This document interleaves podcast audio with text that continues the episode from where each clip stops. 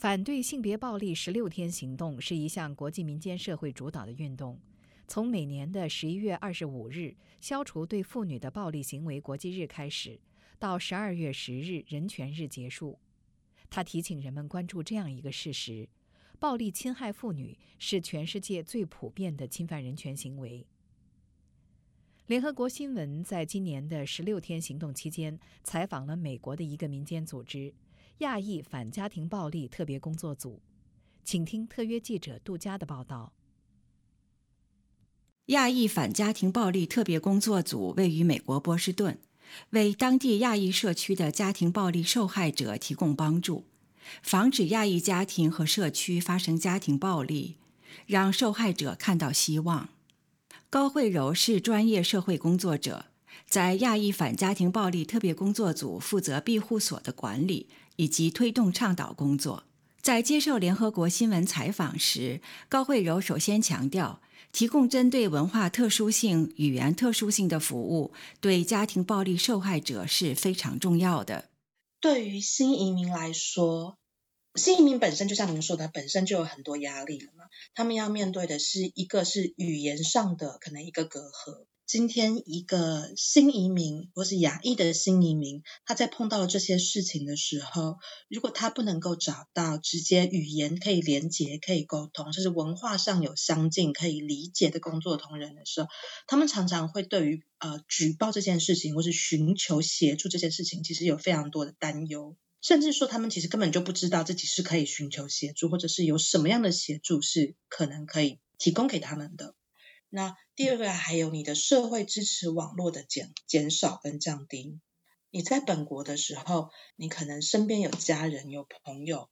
对不对？你受到可能你受到不公平的对待，或者你受到虐待的时候，你可能是有人你可以求助，甚至是不是求助？你打电话跟人家聊天，或是跟人家见面，跟人家吐一下苦水，这些人其实是有的。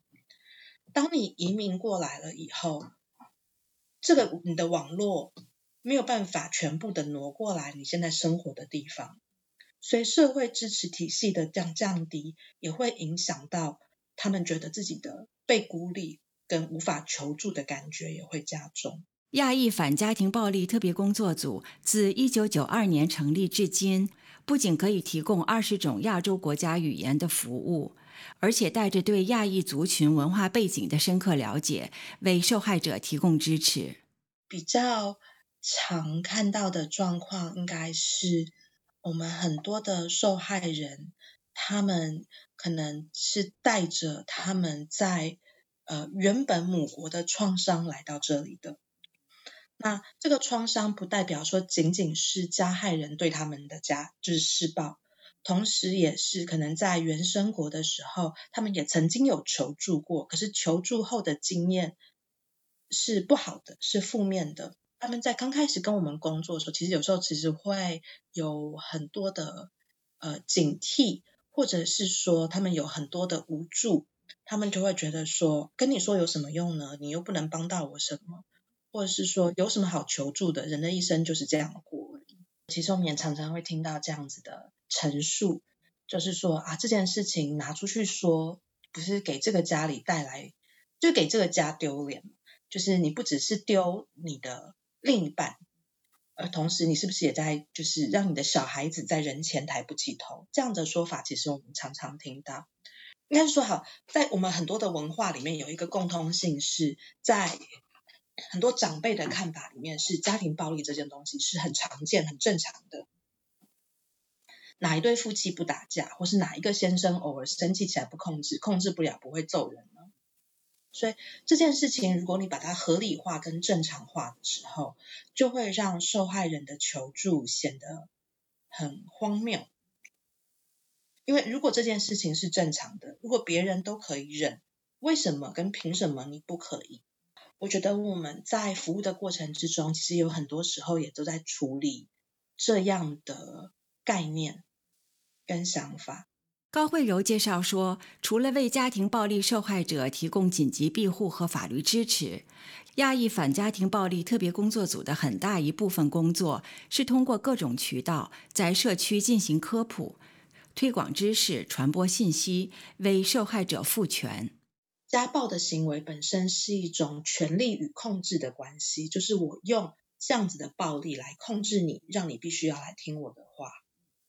这个是一个权力的不对等，所以知识的散布可以让这样的权力不对等稍微往回倾斜一些些。所以拥有越多相关的知识，其实就有越多的力量可以保护自自己。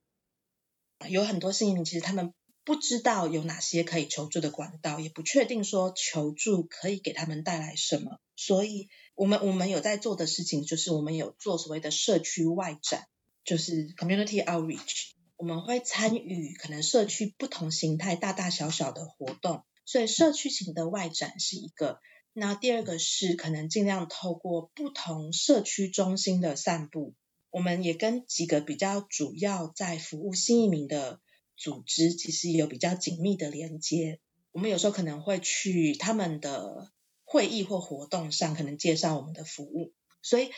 一个家庭暴力受害者，他可能会对于求助家庭暴力这件事情有一点呃困难，可是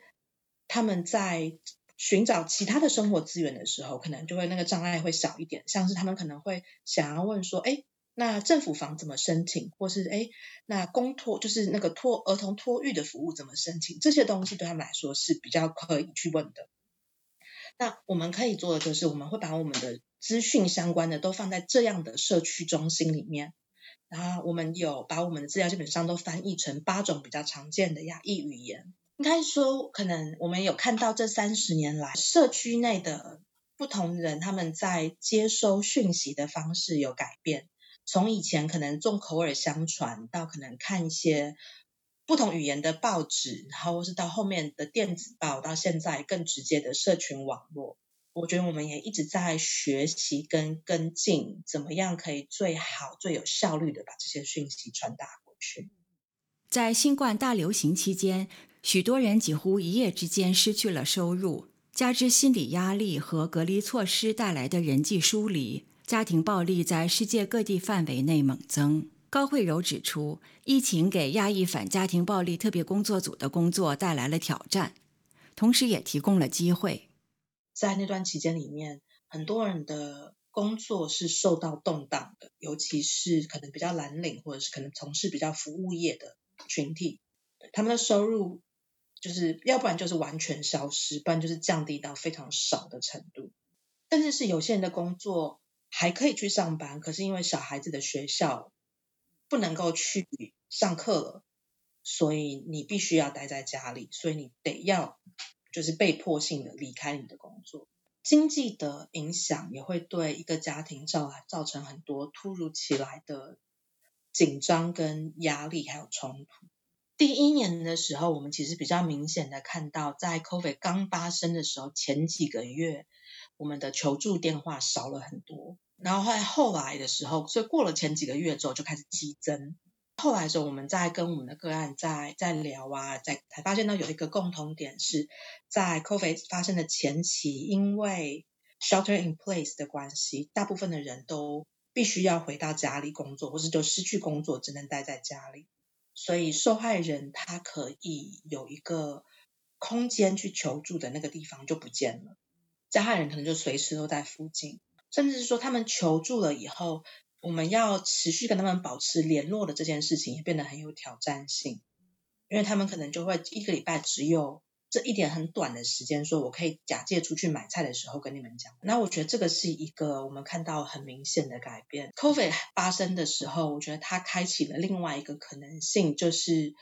virtual service。嗯，这个是我觉得是一个新的可能性，然后也创造了我们很多的。我觉得让 capacity 变得更更有弹性，我觉得这个部分是一个正面的改变。亚裔反家庭暴力特别工作组利用当代信息手段，致力于弥合亚裔社区的语言和文化差距，帮助家庭暴力和虐待的受害者以及幸存者重建生活。高慧柔希望看到政府和全社会给予亚裔社区更多的支持。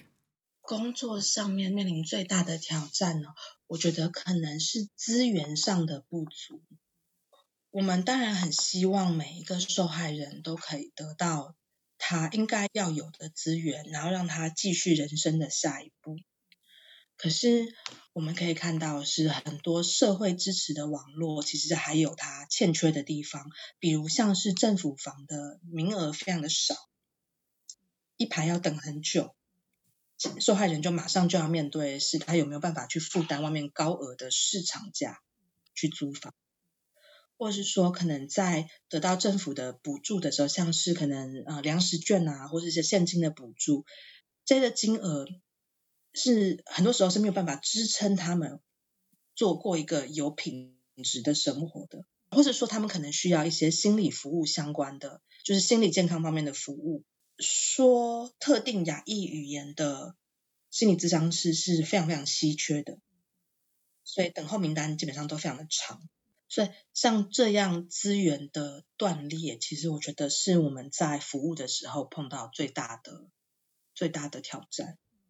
以上是亚裔反家庭暴力特别工作组的社会工作者高慧柔接受联合国新闻特约记者杜佳的采访。